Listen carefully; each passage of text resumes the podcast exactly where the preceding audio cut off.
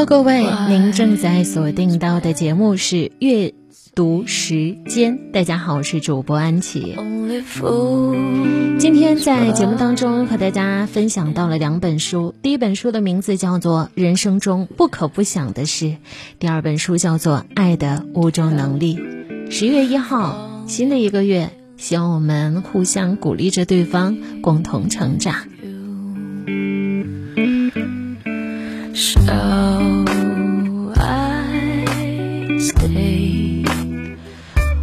我们总是经常夸赞一个情商很高的人，会夸奖他，你很会换位思考，你的共情力很强。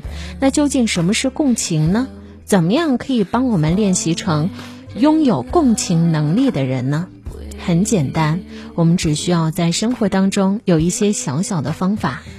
共情是一种能力，也是一种态度。我们很难去标准化的定义它究竟是什么。只要我们可以去理解别人，对别人的感受感同身受，并且照顾到对方的心情，让他知道我们很理解他的感受，就是共情。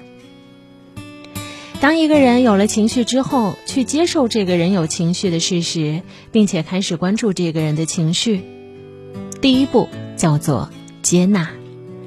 第二步的名字叫做分享，在我们第一步接受并关注了对方的情绪之后，紧接着就是要引导对方分享他内在的感受和外在发生的事情。第三步叫做肯定，第三步是整个共情的结构当中非常关键的一点。即便前面都做得很好，只要这一个部分没有做好，基本上是前功尽弃的。甚至还有更加不好的感觉。肯定的是起情绪的原因，而不是这一件事情当中的对和错。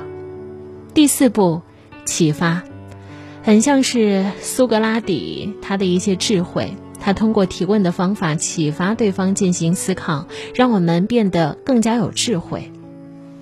而启发绝不是拷问，比方说，是不是没人理你了？别人又不约你了，对吗？最近你好像没有朋友，是不是别人讨厌你啊？不是用这一种反问的语气，恶狠狠的去提问对方一些很戳他内在、让他很痛的点，而是要启发对方理解别人或者从另外的角度看问题的启发，引导他去关注未来，关注解决的方案。当然，这是提升我们共情能力一个很重要的。